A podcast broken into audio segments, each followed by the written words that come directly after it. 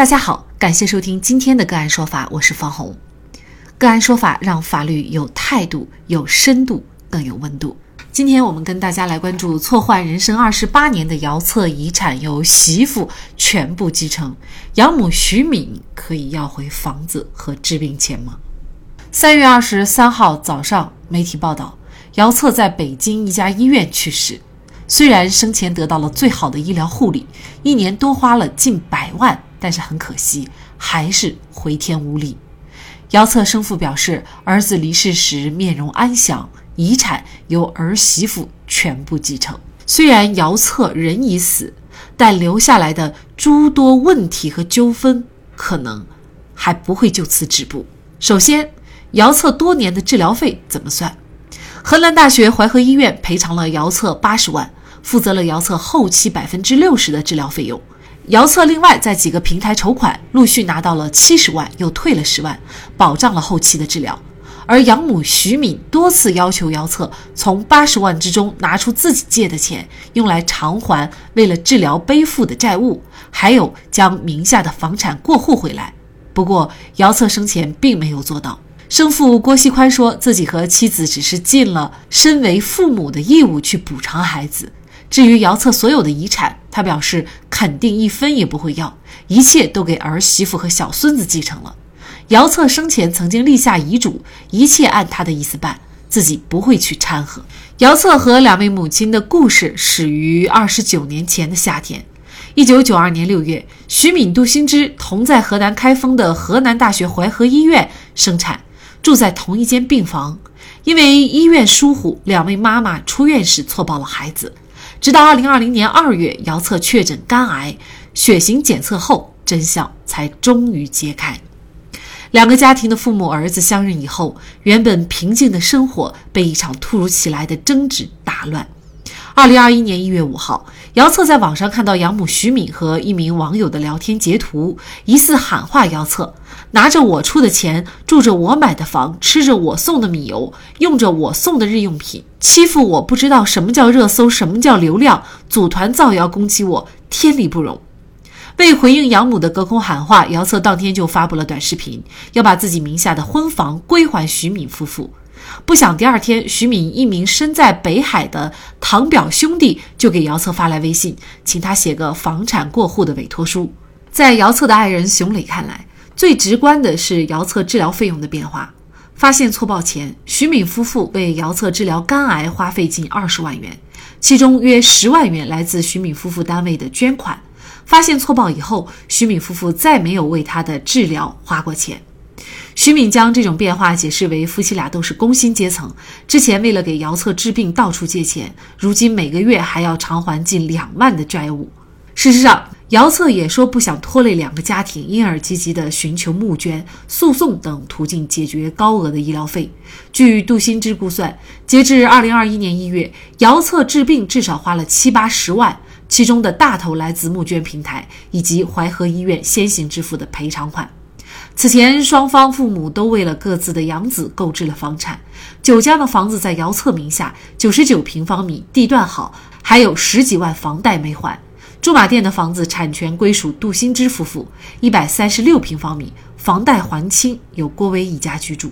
如果不是为了房子，二零二一年一月初，姚策和徐敏的战争不会爆发。而姚策表态将要归还九江的房产以后，徐敏也并未拒绝。徐敏同时表示，既然要还给我们，各是各家的也好，省得扯皮。然而，直到姚策去世，姚策名下的房子并没有归还徐敏。徐敏可以要回房子吗？徐敏为姚策治病多年付出的治疗费以及债务，可以向姚策的生父母和媳妇讨要吗？就这相关的法律问题，今天呢，我们就邀请。中华遗嘱库管委会主任、首届北京十佳婚姻家庭法律师、北京市中凯律师事务所高级合伙人陈凯和我们一起来聊一下。陈律师您好，啊，方先生，你好，感谢陈律师哈。那有网友啊就留言，大家会觉得呢，徐敏夫妻啊是最值得可怜的，因为房子儿子也没有留下，只剩下一屁股的债务。那徐敏呢给姚策这个房子呢，已经是落在姚策名下了。那目前作为遗产呢，据说也全部由儿媳妇儿来继承了。那么这套房子是不是就跟徐敏没有任何关系了？也就是说，徐敏虽然是他出钱买的，但是呃现在。对于他来说，是一点份额也得不到呢。这件事呢，应该分两个层面来说。第一个层面就是，如果姚策没有去世，那么徐敏他能不能够把他所赠予给姚策的房子要回来？这是第一个问题。第二个问题才是姚策去世，那么姚策名下的财产啊，徐敏作为姚策的养父母啊，没有继承到这些财产，是不是啊？法律上允许？啊，这两个问题啊，大家往往把这两个问题放在一起去思考去了，所以就会得出这样的结论。其实呢，这件事很简单。首先呢，徐敏为姚策买房，这是基于一个他错误理解的事实。他认为姚策是自己的亲儿子，所以他为姚策买了房，赠予了房产给姚策。当他知道真相，知道姚策并不是自己的亲生子女的情况下。如果他想把房子要回来，他应该采取法律手段。姚策他自己名下的房子，不管你赠房子给我，那就是我的了。那我写遗嘱，我把房子留给谁，那是我的决定啊。如果要从道德层面上来讲呢，啊，这也谈不上所谓的道德，说你赠送房子给我，我就一定要写遗嘱，把房子将来留给你。所以呢，这是两方面的事情。对于第一件事呢，那么在法律上呢？是有模糊地带的。徐敏把房子赠予给了姚策，他是基于一个自己对事实的一个错误理解。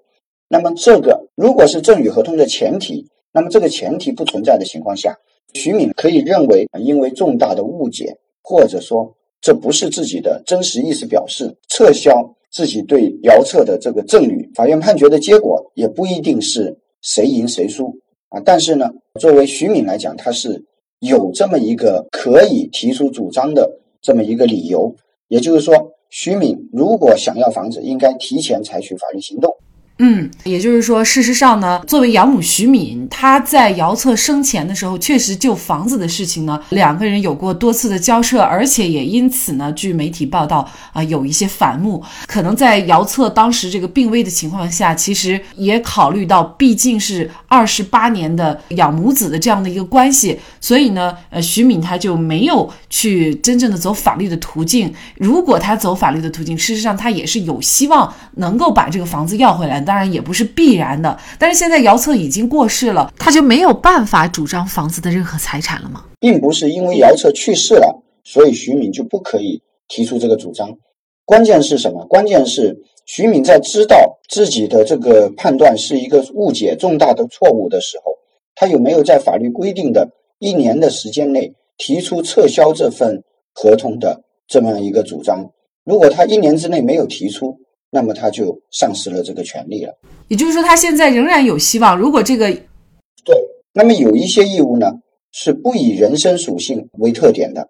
那么这些义务呢，即使是债务人去世了，那么应当由债务人的继承人来继续履行这样的义务。所以呢，徐敏如果没有超过一年，他仍然可以向姚策的继承人主张承担这个撤销合同导致的后果。撤销合同这个行为被法院认定了。那么是可以要求继承人代表姚策来返还这些财产的。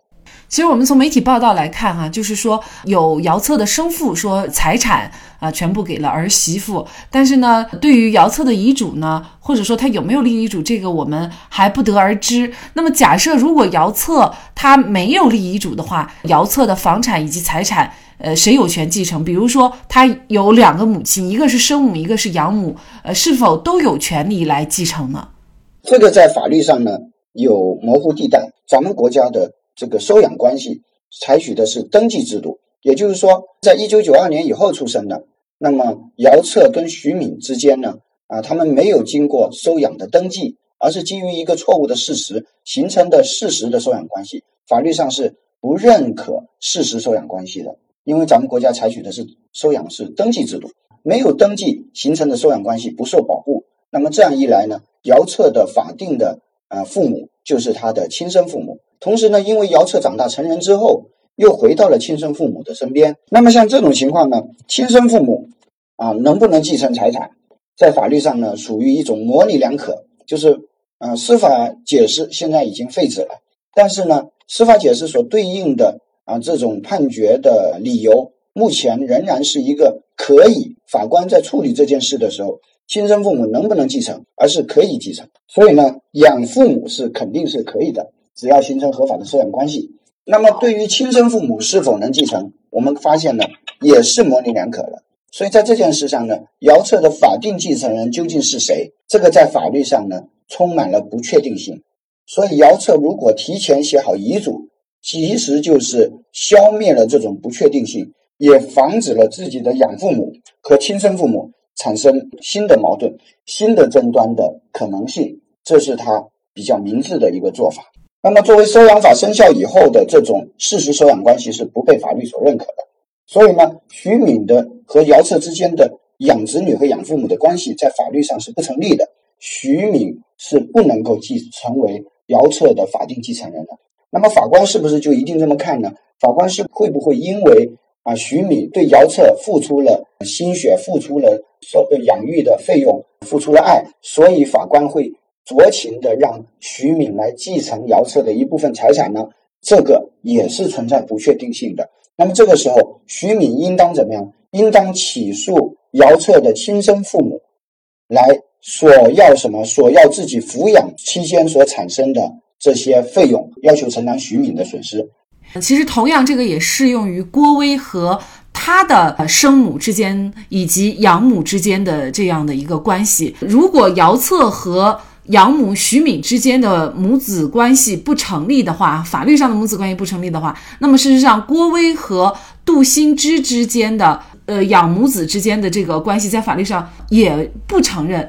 现在呢，双方只有这么一个儿子，无论是养子还是是亲生儿子，但是呢，如果从法律上来说尽赡养义务的话，哈，郭威其实对他的养母杜新之还不用尽这个法律上的赡养义务，是吗？是的。所以这个案件确实是，如果是到了法庭的话，哈，会会给我们法官带来一个很大的挑战。其实呢，说到这个年轻人立遗嘱的问题，因为咱们中华遗嘱库呢也是刚推出了二零二零年的中华遗嘱库白皮书，那么其中呢。遗嘱年轻化啊，尤其我也注意到，呃，比如说八零后立遗嘱，他的这个总的人数已经是比四年前啊翻了近七倍哈。可能我们很多人就比较感兴趣，就是这个年轻人立遗嘱，呃，甚至是有零零后的年轻人立遗嘱，基于什么？是觉得他们对于遗嘱重要性的认识提高了，法律意识提高了，还是说生存的压力非常大，呃，随时都会考虑到这一点？您怎么看这个问题呢？啊，其实。生存压力大，不只是我们这一代人的问题。人类历史上百万年，谁的生存压力不大呢？谁的生存压力都大啊！生存压力始终都存在。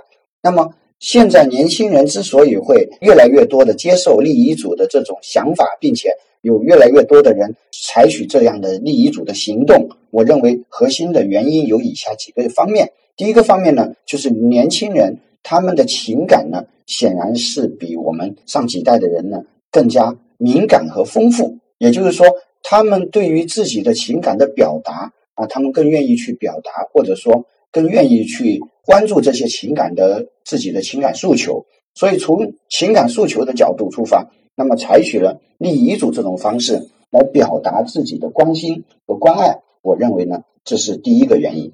第二个原因呢，就是年轻人。啊，虽然他们的财产不算多啊，有的年轻人财产多，有的年轻人财产少，但是呢，无论财产多和少，他们对自己财产的自主意识显然是提高了。比如说，二零二零年有一位十七岁立遗嘱的年轻人，那么他之所以十七岁立遗嘱，是因为他的主要收入是靠他的网络小说的啊点击分成形成了他的主要收入，虽然不多，但是他有自主意识。他要按照自己的想法来分配这些财产啊，这是第二点。第三点呢，就是年轻人呢，他们更多的就是对遗嘱的这种看法呢，他们不会像老一代一样啊，认为是跟死亡啊相关，或者说认为比较忌讳。他们相反会认为这是一个非常酷的做法啊，他认为这种做法呢，自己很接受，而且啊很喜欢啊，这三个因素呢，导致年轻人立遗嘱越来越多。那么，关于如何立遗嘱以及中华遗嘱库的相关的立遗嘱的程序以及咨询方式，大家可以关注我们“个案说法”公众号，在今天文章的左下方的阅读原文当中，可以更加详细的了解陈凯律师以及他所创办的中华遗嘱库的详细信息。古语云：“生育之恩大于人，养育之恩大于天。”金钱有限。感情无价，互相挑剔指责，分清界限，不如相互感恩，彼此体谅。好，在这里再一次感谢中华遗嘱库管委会主任、首届北京十佳婚姻家庭法律师、北京市中凯律师事务所高级合伙人陈凯律师。那更多的案件解读以及呢我们的线上视频讲法内容呢，欢迎大家关注我们个案说法的微信公众号。另外，您有一些法律问题需要咨询，都欢迎您添加幺五九七四八二七四六七这部手机号的微信号向我们进行咨询，我们会将您的问题转给我们专业资深的律师进行解答。好，感谢您的收听，我们下期节目再见。